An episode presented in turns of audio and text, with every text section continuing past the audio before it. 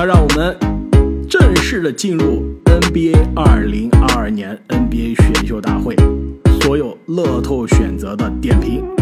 而且我相信啊，根据往年的经验，我们肯定除了乐透之外，还有很多需要这个褒奖，甚至我估计更多时候啊需要吐槽的球员和球队。而且今年有有些球队是吧，又正常发挥了。阿木，你看是是？我觉得大部分球队都正常发挥，是不是？我说的正常发挥是指的那些经常在选秀大会发挥非常让人琢磨不透，是吧？非常迷的球队，今年好像又有些迷的操作。难道你觉得今年那些平时发挥不好的球队，今年发挥好了吗？我觉得并没有吧。就比如纽约的某我的支球队，意思跟你一样啊，就是发挥不好的球队依然老样子发挥不好，这就是正常发挥嘛。没错，那那看样子我们三个都是想到一块儿去了。那这样，我们依然是按照选秀的顺序逐一点评。那其实呢，在选秀大会开始之前啊，我已经在我们的喜马拉雅的喜米团上已经是连续更新了五篇每一个位置今年选秀的五大球员。那大家想具体看啊我对于每个球员的点评，他的优势、劣势、模板适合的球队，就可以加入我们的新米团去看这些原创的文章。那么，让我们开始啊。那昨天晚上呢，第一顺位被奥兰多魔术选到的球员，当时听到这个选择的时候，两位有没有一些震惊？非常非常震惊，而且你们还记得吗？那天早上我还特意查了一下，当时拉斯维加斯对于今年这个状元签的市场预期啊。当时拉斯维加斯的预期就是选秀当天早上啊，由于好像是沃神早上爆了一个料，说这个什么史密斯应该是第一名了。当时市场预期是这个史密斯状元是负一一万，是不是？是吧？负一万，意思是说你投一万块钱能挣一块钱。不不不，是投一万块钱可以赢一百，呃挣一百块钱，对，挣一百块钱，对。所以你想一想啊，市场当天早上是这么预期的，而当天下午直接就把市场的脸打肿了。但好像这个赔率好像在在后来接近选秀的时候有过诡异的变动，好像是有这样的变化的。我来跟你们说啊，这个故事，因为我是一直比较关注啊选秀，所以选秀的赔率基本上我是一直在关注的。基本上，贾巴里·史密斯，奥本大学的前锋啊，贾巴里·史密斯，他作为状元的这个概率啊，一直从封三开始就是最高的，对吧？阿木，你记不记得我们当时看封三的时候，当时说这哥们儿现在是市场公认的第一名，他当时就是领先了。从那之后，一直到选秀大会的前一天的晚上，我睡觉的时候，他都是领先的。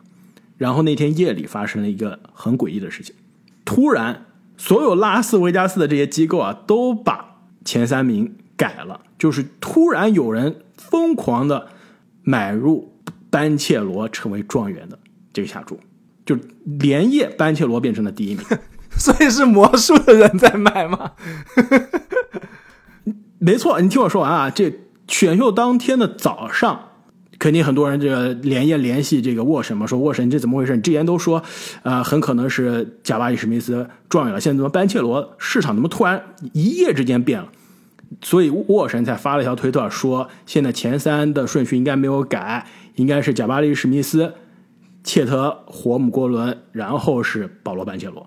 那条推特之后，阿姆是你看到的那个市场的版本，所以这前后发生了很快的变化，二十四小时之内。然后我今天听这个呃 The Ringer 的节目，我才知道发生了什么。你们知道吗？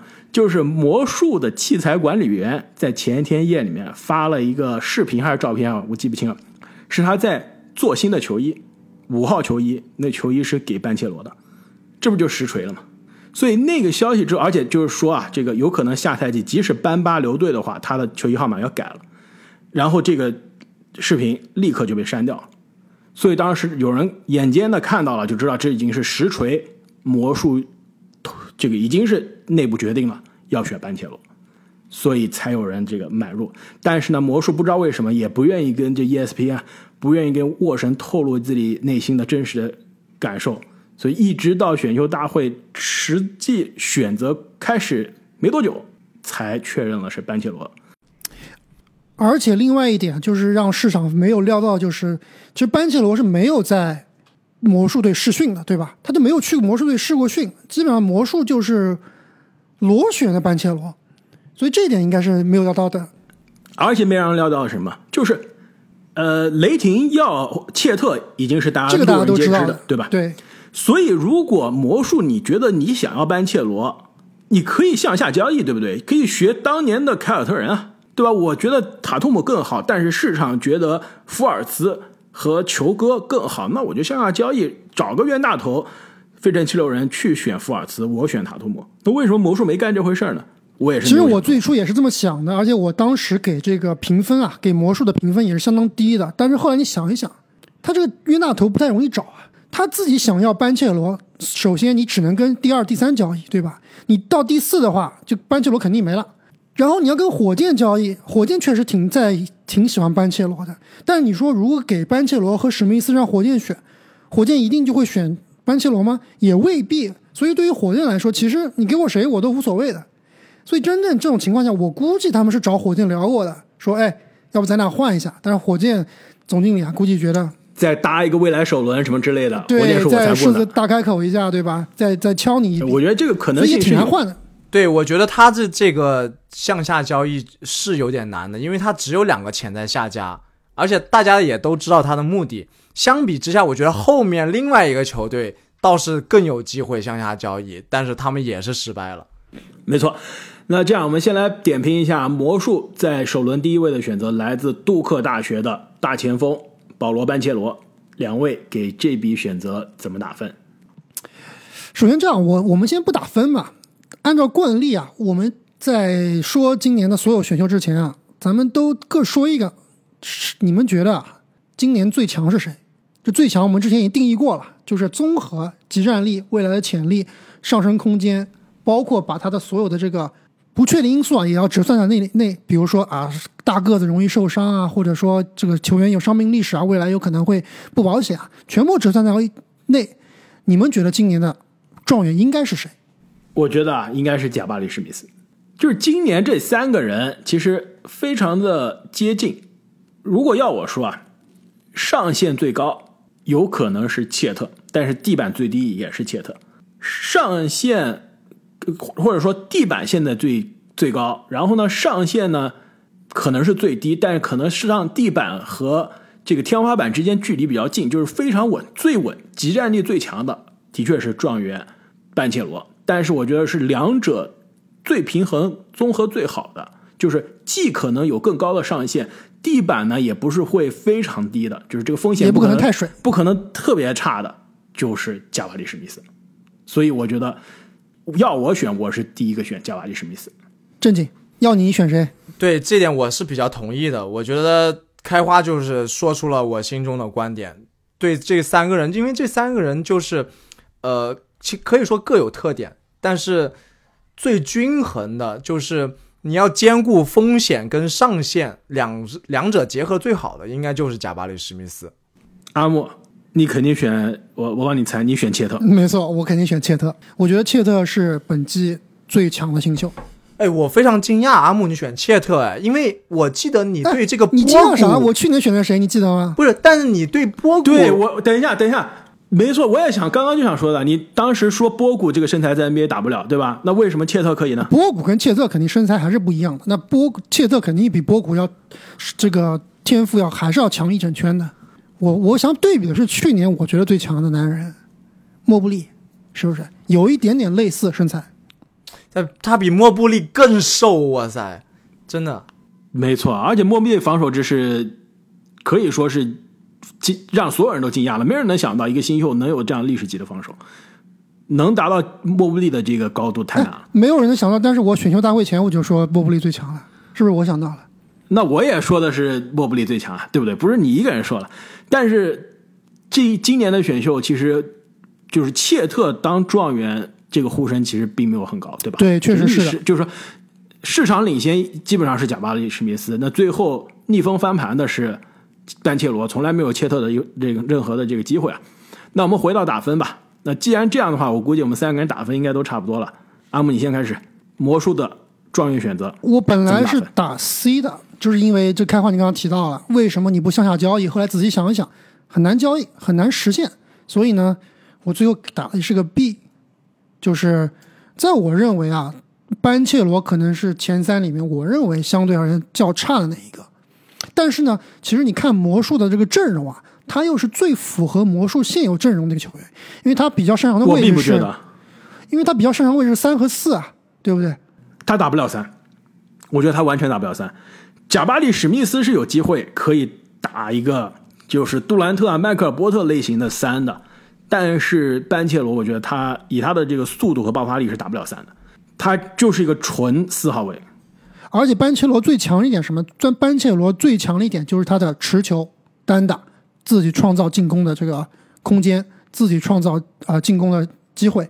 那这一点其实，在现有的魔术队来说，还是相对而言较差的。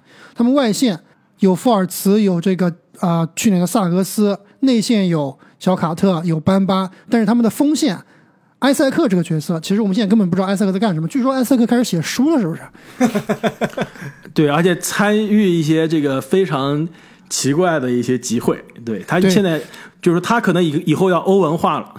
对，但是就算埃塞克回来以后啊，他也毕竟他是一个防守型的，他也不是用持球攻的，所以我觉得这个班切罗按适配来说，我觉得是挺适合这支魔术的。但是我觉得按他的水平来说啊，可能是前三里面相对较差的那一个。我应该打一个 C 加吧，就是刚刚也说了，但是阿木说到一点提醒了我，就是班切罗的这个持球能力，或许魔术正是因为看到了这一点啊，因为你想魔术其实他这个队，你说有没有天赋嘛？肯定是有的，但是有没有带头大哥级别的、超巨级别的这种天赋，好像又差一点，所以他们有可能会想选一个能持球的。搞不好能变成一个非常强的自主进攻点的，能当带头大哥这样的一个球员，所以他的持球进攻能力啊，或许就是魔术所看重的。但是综合来看啊，我还是会只打一个 C 加左右的分数。哎，其实虽然我并不是非常同意魔术的选择和最终的操作的结果，但是我可能比你们俩更看好这个选择。我给魔术打的是 B 呃，我也是 B，啊，你打的是 B 是吧？你打的也是 B。OK，你是从 C 改到了 B 的是吧？哎，没错，因为我觉得啊，今年班切罗应该是三个人中最有可能拿最佳新秀的，而且呢，也是三个人中集战力最强的。其实我给班切罗的这个模板啊，我觉得就是我再看一下我当时新美团上一周之前写的这模板，我觉得越看越像，就是活塞版的布雷克格里芬，就是二零一九年 NBA 三阵大前锋的格里芬，不是那个爆炸隔扣版的了，是那个有组织、有中投、有自主进攻中距离能力的那个格里芬。但是这点我其实并不是非常同意啊。而且开花，你为了节目效果啊，你写了花那么长时间写了所有篇所有文章啊，我其实一个字都没看，我就把你的这个思路影响了我的判断，而且让我提前剧透了你的想法。其实我你写的我都没看，我其实对每个球员也有一个模板，我不是很同意你这个格里芬的模板，主要是什么呢？是主要是当年格里芬在快在这个活塞啊，他有一项功能是非常非常重要的，就是他的组织能力。班切罗目前看来，他的组织能力还是相对而言较差的。我可以跟你说啊，班切罗是三个人中组织能力最强的，可以说前四中他的组织能力都是最强的。他在大学其实是有一手策动的，而且我们知道 NCAA 其实你后卫场均五个助攻以上都很难了。班切罗作为一个大前锋，其实是场均三个以上的助攻的，就是他是有这个策动的视野，而且是有传球的能力的。所以其实你要是让我说啊，这三个人中论策动，应该是他最好。但是打法不一样呀，他是持球型的呀，他是可以做 playmaker 的。另外两名球员其实他的最主要强项并不是做 playmaking，做这个持球给队友创造机会的球员。等会儿我们聊到另外两名球员啊，但我对班切罗总的印象就是，确实非常同意你的观点，他很全面，这个地板可能会最稳，而且今年很有可能是最佳新秀，激战力最强。但是另外一点呢，也能说明他其实整体看来啊，不是特别的突出，就是这个是个求稳的选择。求稳的选择，对，没有说哪一点哇，这个球员就是不得了。而且我给他的模板是谁？你想一想，这兰德尔这个我这个模板，啊 不，真的不是兰兰德尔，但是是兰德尔的队友。我给他模板是大号的 RJ 巴雷特，那也是有策动的。是是有一定策动的，但是不如格里芬当时的策动。格里芬的活塞那个策动是很厉害、很强水平的。那我这边还有一个，我我我其实为了均衡啊，我是每个球员绞尽脑汁写了三个模板。我这还有两个模板，听上去可能更符合你的味道。持球加强版的托比哈里斯怎么样？这个可以，身材很像。我的模板也是哈里斯，嗯，那可以。还有个另外一个职业生涯经常跟哈里斯拿出来对比的大前锋版本的打折版的舔瓜，这可能要打很多个折了。这可能是折折上折了。非常同意。我觉得班切罗这个应该是他这个技能应该是今年所有的啊、选秀球员里面最强的，就是他的这个顶人持球顶人在那个弧顶处的两这个干拔两分，三威胁之后应该是对吧今年最三威胁，对这个应该是本届所有球员里最强的。哎，那另外一个怎么样？这个大前锋版的保罗·皮尔斯，但是肯定也要打折了，也可以是吧？有点有点那个意思，有点那个意思。那状元班切罗我们点评了之后啊，那第二个出场的呢是手握着联盟几乎未来大部分的首轮选秀权的球队俄克拉荷马雷霆，在第二顺位选择了来自冈萨加大学的中锋切特霍姆格伦。那霍姆格伦的这个模板啊，我来先说一下他的模板了。当时其实也有球迷啊在我们的节目下面留言了，他也这跟我想到一块去了。美国版周琦怎么样？中锋版的雷霆现在队友了波古以及超轻量级的波金吉斯，所以你想想都有点害怕是吧？这都比波金吉斯还超轻量级，那真的是太轻量了。我这里还有一个模板，就是更加协调版的波尔波尔。哎，这好，其实这个我觉得还挺有意思的。这波尔波尔，而且要比波尔波尔健康吧？波尔波尔太不健康，而且要比波尔波尔要是吧？比波尼要瘦，但是比波尔波尔要胖一点。还真不好说。我不知道这两个谁重啊？我估计差不多重量，可能可能这个半肯定是切特重。啊，可能切多更重一点。对，切特是两米一三，八十八公斤，这个太夸张了。我平常打球跟我一块打球的人都有不止八十八公斤的。你别说跟你打球的，跟你一起录节目的都有 八十八公斤的，是不是？你那跟你录节目的，说不定也有两米一三的。但是说实话，切特他的最大优势还是他的身高和臂展，对吧？七十的身高，七十六的臂展，防守是基本上内外兼修啊。就是一号位防到五号位，虽然他现在的身材体重防五号位可能打 NBA 的五号位应该是呃不可能他能防得了，对对。但是是有这个潜力能够防一从防从一防到五的。而且呢，他防守呢，说实话，你要是让他防约基奇、恩比德，那肯定是吃亏。那不可能，全绝联盟。没错，但就全联盟三十支球队，也就一个约基奇，一个恩比德，对吧？他大多数时候也不是防这种内线在里面碾压的中锋的，他其实可以学一学你刚刚提到的莫布利啊，就是我以己之长，对吧？攻敌之短，就是我更多是进作为一个进攻扫荡者，对吧？大学场均三点七个盖帽，我不一定是说站在篮下跟你中锋硬扛啊，我可以作为一个扫荡者护框，学一学罗威怎么防守的，对不对？对，而且另外一点，我对切特非常看好的一点就是，虽然你看他身材比较单单薄，但是他的打法完全不会惧怕对抗，他其实打法是相对比较凶悍的。对，你看他大学比赛，其实打法是非常凶悍的，所以这一点其实对于一个高个子、啊、瘦又瘦又高的球员来说啊，很多球员是喜欢躲着打的，但这个切特的这种这种想要统治内心的野心啊，这这个心气还是很足的，这点其实也是比较难能可贵的。没错，而且啊，切特有一个数据，就是我看他录像，包括看封三的比赛，印象比较深的也是，其实他在内线对抗之后啊，他的那个 finish，就是他的终结内下，其实手感不差，对吧？而且他还不怕对对抗，其实周琦手感也不差的，对，而且呢，切特的有一个命有一个数据啊，让我看上去是非常惊讶的，就是他的两分球命中率。现在你们俩不准作弊啊，猜一猜，两分球命中率这么瘦，怎么样？我跟你说，他三分很准，对吧？百分之三十九的命中率，在大学每场进一点三个，两分球命中率怎么样？难道又是个塔图姆吗？不不不，我觉得应该是非常高。开花这么问的话，应该是很高的，他对，打大我觉得有学肯定可能。有接近五成。五成啊，五成那都不够了，两分球命中率啊，百分之七十三点七，吓不吓人？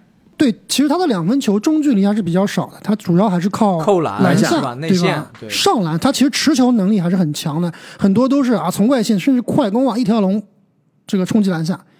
所以你所以你们想想看，进攻基本功这么扎实，能内能外，然后又能够持球攻，然后刚刚开华也说了，投篮手感、篮下手感很很柔和，说这样的球员不是状元，真是天理不容啊！这样的球员，其实大家担心的也是几点。第一，就是他能不能适应 NBA 的对抗，那第二就是他的身体能不能承得住 NBA 对抗和压力，对吧？毕竟这么大的大高个，两米一三，太容易受伤了，而且你八十八公斤，身体几乎是这个肌肉是很少的，对吧？能不能保护足够？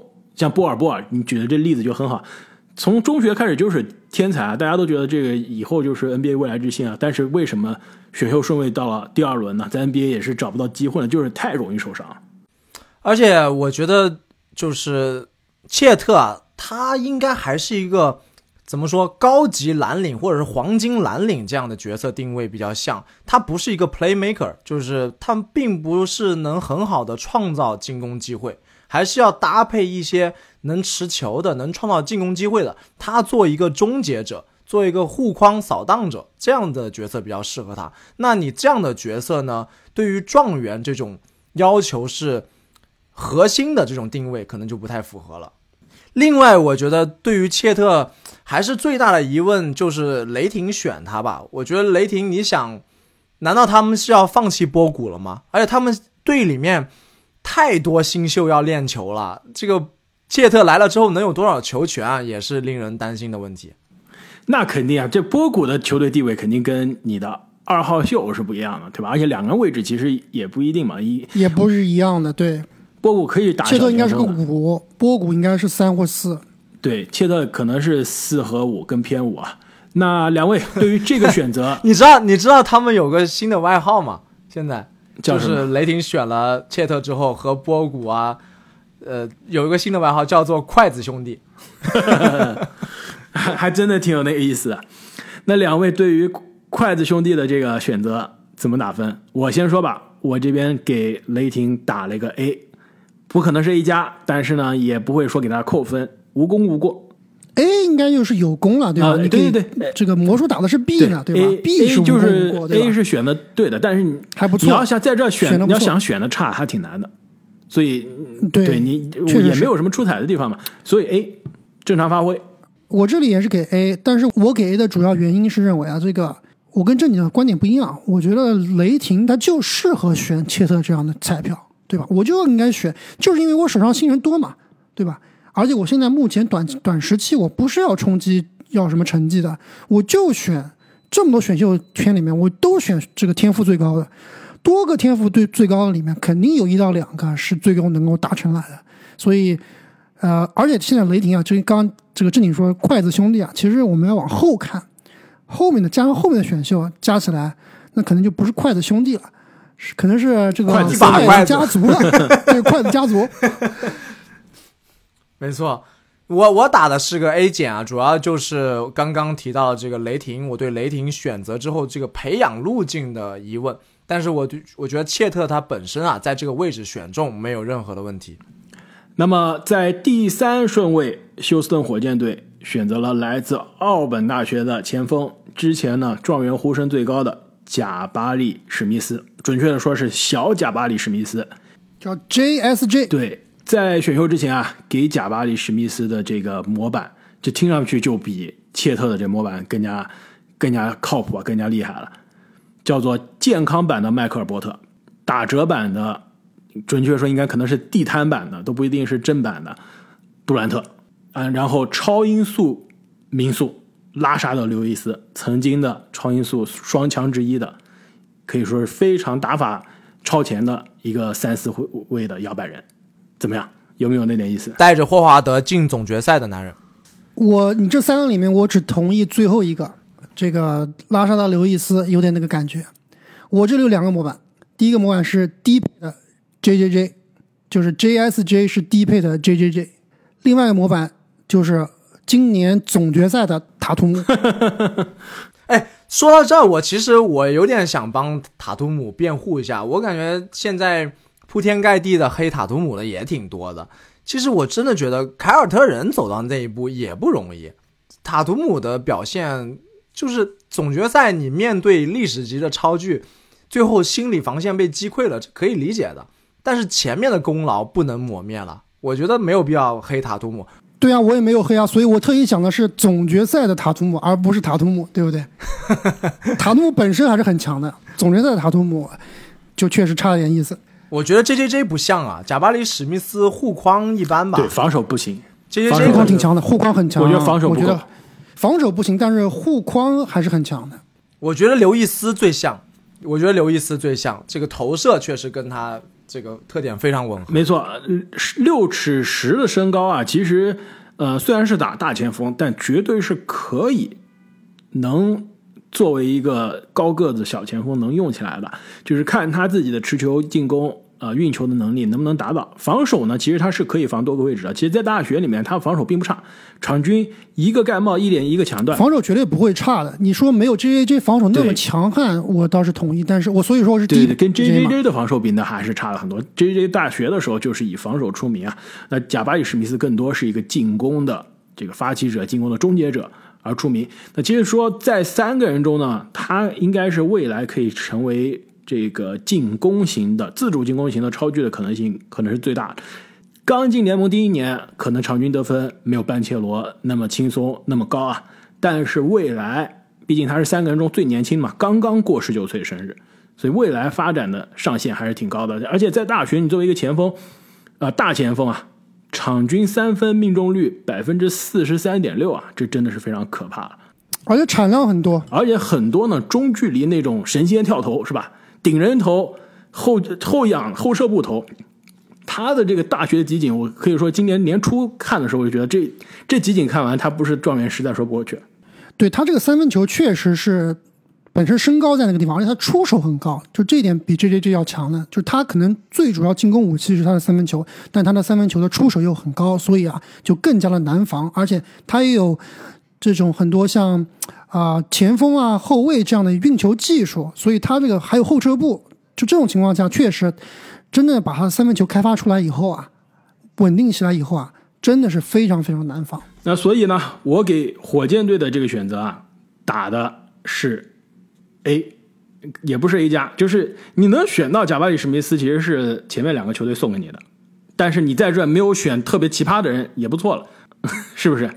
对，其实你这个 A 啊，应该有百分之九十的功劳要给到这个当年当初的呃抽签大会，对吧？火箭抽到这个第三号位的签就是无敌的签，哎，这个就前三我非常对吧同意。就你不用动脑子，前三个剩下哪一个我就选哪个，我都不会吃亏。我觉得我这边能给他 A 啊，不是说 B 之类的，不是 B 加，就是因为他没有上魔术的当，魔术肯魔术肯定会找他跟他说，我们交易吧，对吧？你不是喜欢班切罗吗？呃，那喜欢班切罗、呃、对，我是吧们交？易，但是呢，火箭没有上这个当，无所谓，我三个人中要谁都行，你让我搭上未来的筹码，别谈。所以这一点没上当也是可以加分的。我这里其实也给的是个 A 啊。刚才说了，这个抽签大会是占非常大的比重。另外一点就是他们在选秀大会之前做的这笔交易啊，现在看来绝对是血赚的。就贾巴里史密斯跟伍德基本上是完全类似的一个位置打法，对吧？而且绝对是全方位包围伍德的，他是个完美的伍德替代者。而且应该也是比伍德这个潜力啊、年龄啊各方面高多了。对没错，对我这边也是 A，真的，他火箭在这个位置基本上闭着眼睛就是 A 啊，只要他不瞎搞，对吧？三个人任何一个掉下来，他选都是 A 级别的操作。那么，国王队以第四顺位呢，选择的是来自爱荷华大学的前锋，也是这周啊刚刚在 NBA 旗舰店和我见面合影，而且我的合影也发在我们的新米团上的吉甘穆雷。其实这个选择啊，也是当晚可以说是乐透选择中让人大家有一些大吃一惊的结果。我相信你们俩的这个评分啊都不会非常的慷慨吧？其实这个选择就是我刚刚说的，他完全是有机会去向下交易，因为这个位置我觉得市场应该是比较公认了，是下一个选择艾维吧，对吧？不是艾维也是第五号秀，对吧？对，而且他后面的活塞也很想要要艾维，他又正好不需要，那这个不就是双方你情我愿的，完全是可以谈的嘛？呃，据说当时他是狮子大开口啊，导致活塞没有答应，那你完全就减少一点这个自己的要求，不就也可以成交吗？你比如说原来要的好像是两个首轮，那我改成一首轮一次轮，这种要价，说不定活塞脑子一热就答应了呢？那你总比现在直接选了一个更后面，而且别人根本不会抢先抢的人要好得多嘛？没错啊，大家都知道抽完签之后，国王的这个四号签啊，非常的棘手，对吧？尴尬其实当时我们在节目中我们也开玩笑的，然后阿木当时抽完签就说了，我说了，我说我特别担心我的艾维要完蛋了，对，因为要去国王了。然后我在节目不，合适嘛，对吧？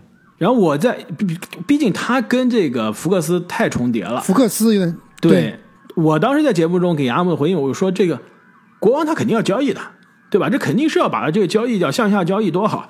据说国王不仅说是跟后面的活塞谈了，跟七号位的步行者也谈了，跟马刺也谈了。那很明显肯定是国王这边要价太高，而且呢，所有人都知道国王其实不是要选艾维的，他他其实他连艾维都没试训，没错啊，就是说像活塞就肯定更不需要跟他谈了。我知道你都不会选，对吧？我干嘛要上你的当呢？所以国王在这儿呢，选择了一个其实我觉得啊，跟他球队里面现在的人也重叠了，也不是特别适合的人。你说吉甘穆雷来了，哈里森巴恩斯怎么样？呃，不是哈里森巴恩斯怎么办吧？对吧？你是不是要交易巴恩斯？而且呢，你前一年没多久还跟巴恩斯续了一个约，那你现在怎么办？其实这两个人在风格上是有很多的重叠的地方的，而且吉甘穆雷也不是说那种贾巴里史密斯那样，对吧？虽然有可能需要时间打磨，现在不一定能立刻顶上位，但是未来上限无限。吉甘穆雷是这前五的秀里面年纪最大的大四，而且是大器晚成的大四的球员。那未来上限其实是就肉眼可见的。虽然之前大家经常吐槽我们说这个，呃，大家经常我们节目中经常说这个希尔德啊年纪太大怎么样？其实真的，你选秀的时候，你大现在希尔德已龄秀经不说了，都说陶平脱贫，对 你大龄秀，你未来的上限真的就是非常的捉襟见肘。那国王又一次做了一个类似于希尔德的选择，在这选了一个可能现在看上去很稳，对吧？你要说现在前五集战力拉出来啊，那有可能真的吉甘莫雷是可能就在不是第一班切罗后面，对，就有可能跟班切罗都可以比一比啊，因为他的防守啊，还真比班切罗好。我这边我给他的这个点评啊就是攻防一体的，非常稳的大龄的前锋，而且我给他的这个模板呢，就比如说是大龄版的活塞的塞迪克贝，这个非迪士尼园区版的 TJ 沃伦，还有防守弱化版的活塞的格兰特，所以国这个活塞不选他肯定是没问题的，对吧？你又选个格兰特回来干嘛呢？你又选个塞迪克贝回来干嘛？那其实这样的模板啊，跟国王手上的哈里森巴恩斯也很像，所以国王啊，我在这边给他选择，真的我顶多打 C 了，不能再多了。但是其实我觉得吉甘穆雷最适合的位置还是打三吧。那哈里斯巴恩斯现在最近一直都是打四嘛，所以他用四，穆雷打三，萨博尼斯打五，然后后面两个小后卫对吧？福克斯随便加一个谁，我觉得也还行吧，适配上来说也还行。这个臂展是六尺十一，但是他身材是六十八，所以打三应该是没问题。而他机动性也是比较强的，特别是他的防守啊，就脚步还是比较快的，所以他防后卫、防三号位肯定是不成问题的。那我其实给他的这个模板，就开花刚刚说几个，我还是有些同意的。那我自己给了几个模板，一个是这个打球更飘逸版的西亚卡姆，另外一个就是他们去年刚刚选的，或者前年刚刚选的新秀，气质很像，就是哈利波顿，大号的哈利波顿，好像长得还有点像，你别说话，长得长得有点像对，真的是也是那种长得有点像，瘦瘦长长的，对吧？有点文质彬彬的，还谦谦，那就是比文较感觉质彬彬的，而且打球感觉比较很清楚比。较谦逊，比较好相处。我跟他聊天，感觉也是他属于那种人比较好。你知道我给他帽子，不仅让他签了名，我还说，哎，你能不能给我签一下 NBA Draft Twenty Twenty Two？他还帮我真的写了一个个字写的，人就非常那你这个帽子，如果这个穆雷，对吧，成名了，那你这帽子值钱了。对新秀签名是吧？对啊，而且别人都给你签名了，你才打 C，我打 不是给他打 C 是吧我打 C 打的不是 过分了。我打的又不是他的 C，我打的是国王的 C 啊！他要是去其他队，他就不是 C 了。那么由于时间的原因呢，我们本期节目就到这里，下期节目会继续为大家带来精彩的选秀，我们下期再见。